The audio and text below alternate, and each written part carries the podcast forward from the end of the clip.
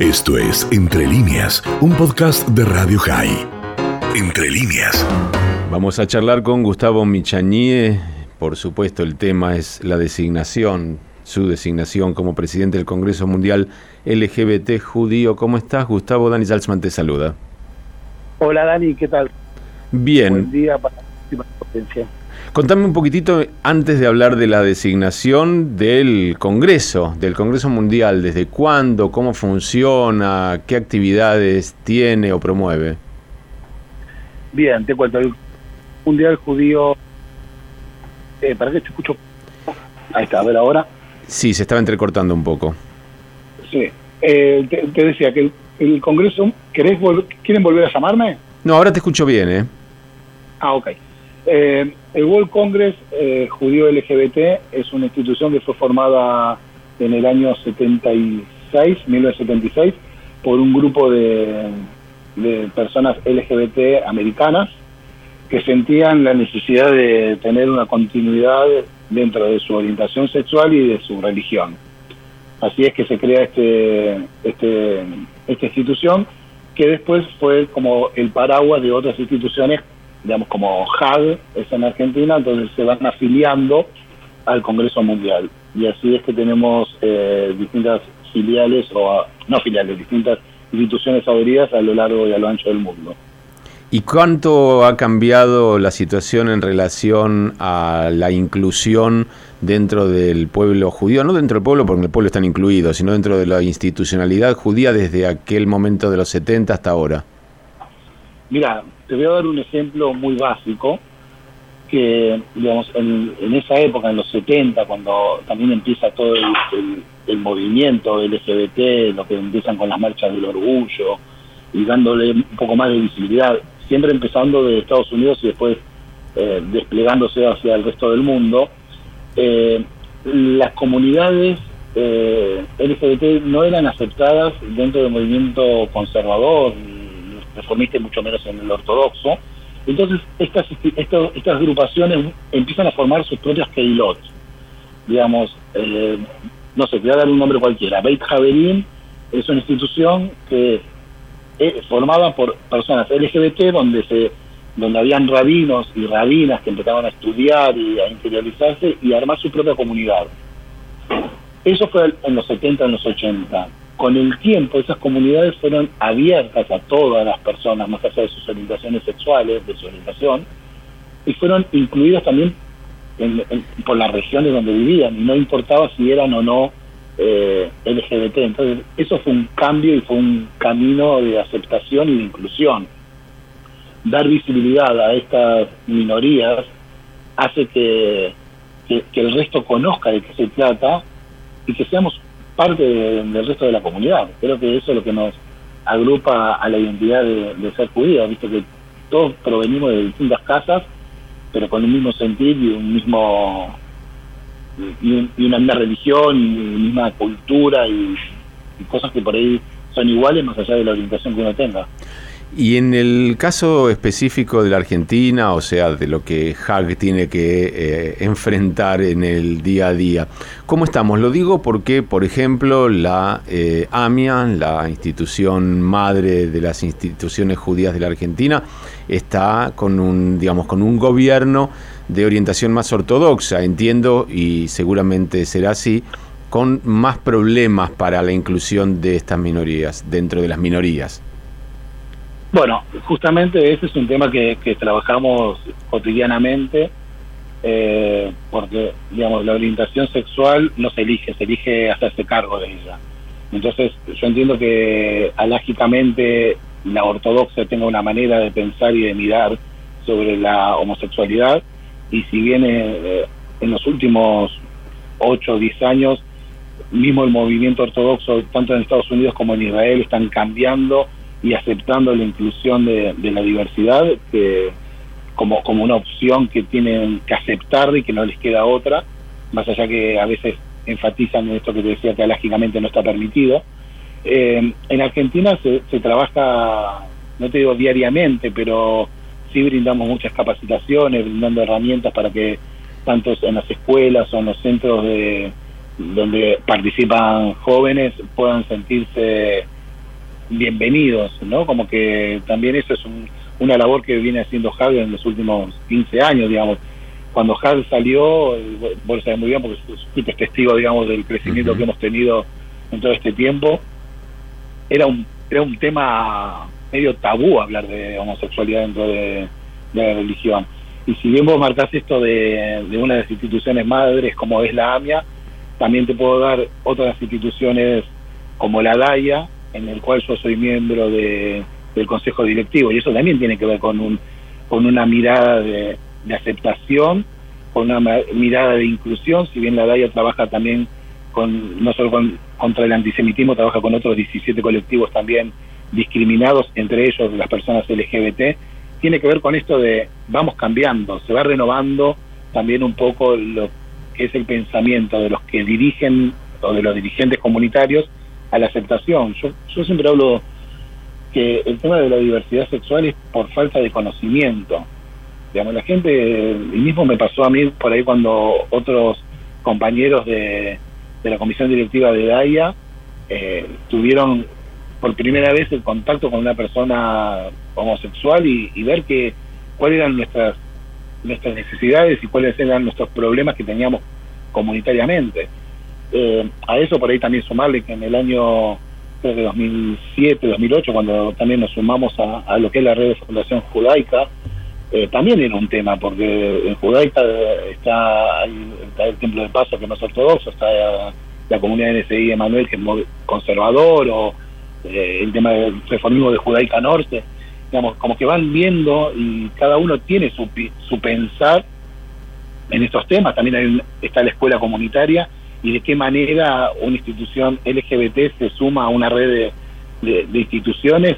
Y, bueno, de esto habla un poco, ¿no? O, por ejemplo, hoy por hoy tenés el Shabbat de la diversidad de los viernes en, el Templo de Libertad, digo, decir, el Templo de Libertad que es como la catedral para las personas judías, tanto como edificio como lo que significa en nuestra comunidad, que seamos aceptados y que sean incluidos como una persona más. Creo que la orientación sexual dejó de ser en algunos casos un tema para poder aceptar o no a alguien en la comunidad.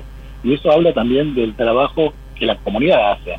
Porque nosotros podemos venir con buena voluntad, podemos venir con inquietudes y presentando proyectos, programas, pero si del otro lado no hay un receptor que quiera tomar esa aposta y hacerla efectiva, no nos sirve de nada, porque nosotros podemos tener muchas ganas de poder hacer cosas, pero lo que es también bueno y que siempre manejamos es la palabra aliados, quienes nos apoyan, quienes nos escuchan. Hay mucha gente en la comunidad que en su momento nos abrió las puertas, así como hubo otros que, cerraron las puertas, pero nada, nos dio, por ejemplo, cuando se hacían esos encuentros del Joint, eh, recuerdo que a través de Mónica Culuca fue una de, como una madrina de Hack también, que ella nos, nos llevó a participar en los distintos encuentros del Joint y nos, y nos motivaba también para poder seguir trabajando y, poder darle forma de institución a lo que era un grupo de amigos al principio. Entonces, siempre hay gente que quiere escuchar y también hay gente que, bueno, que no quiere escuchar, pero no por eso vas a decir no vale la pena intentarlo. Sí, te iba a preguntar, Gustavo, porque, a ver, yo no soy eh, observante, sí pertenezco al pueblo judío, pero siempre me han repetido, desde que fui al colegio, al jardín, te decían que lo más importante era amar al prójimo como a uno mismo. Y no hay ninguna restricción en esa frase, no dice pero o salvo que. Eh, ¿Cuál es el argumento? Porque vos mencionaste bien, por ahí la alajá eh, puede tener sus vueltas y alguien observante, pero desconocer o no amar al prójimo como si fuera uno mismo, no, no tiene límites. ¿Dónde está la dificultad o, cuando ustedes lo plantean, cuál es el argumento? Bueno, a ver, yo creo que el tema es lo desconocido. Digamos, uno cuando tiene temor de algo que desconoce, prefiere no aceptarlo o pensar que hay otras otras cosas que lo prohíben.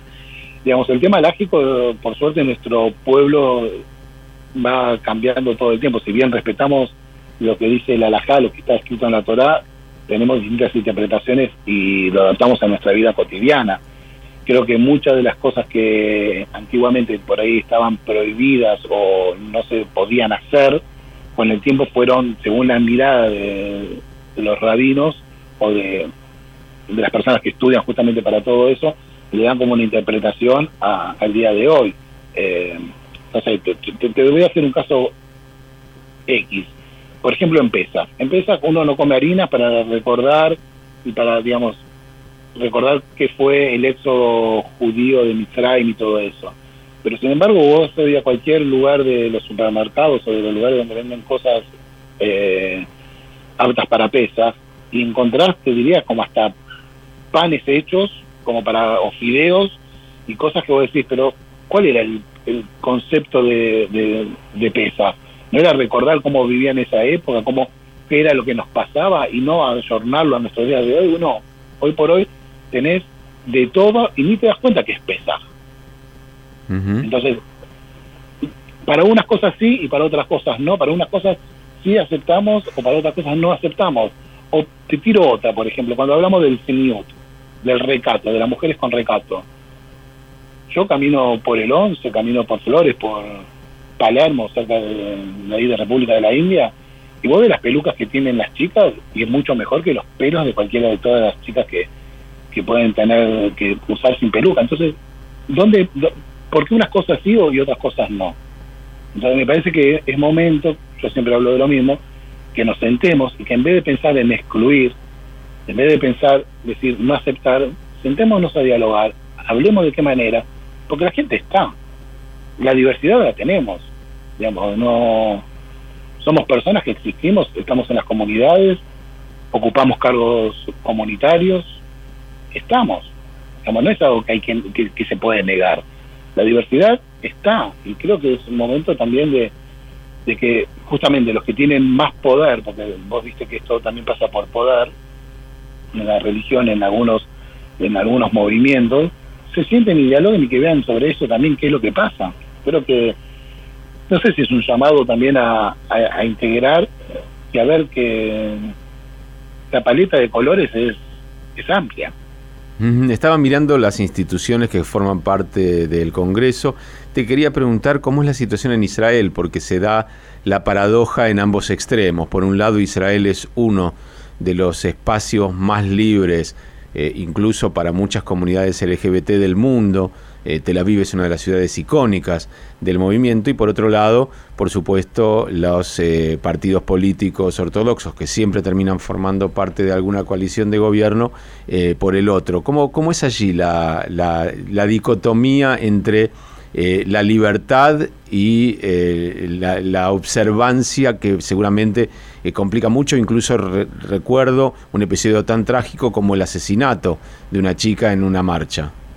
Sí, eh, bueno, bien decís vos que bueno la marcha de, del orgullo en Tel Aviv, que siempre se realiza en el mes de junio, bueno, el año pasado y este año no, no, no será posible por razones obvias, eh, y que es la única marcha del orgullo en Medio Oriente, te digo que convoca más de 250.000 personas, y que Israel se viste de fiesta para recibir a las personas LGBT eh, judías y no judías, tanto de Europa y de otros lugares del mundo, que se acercan para, para este evento.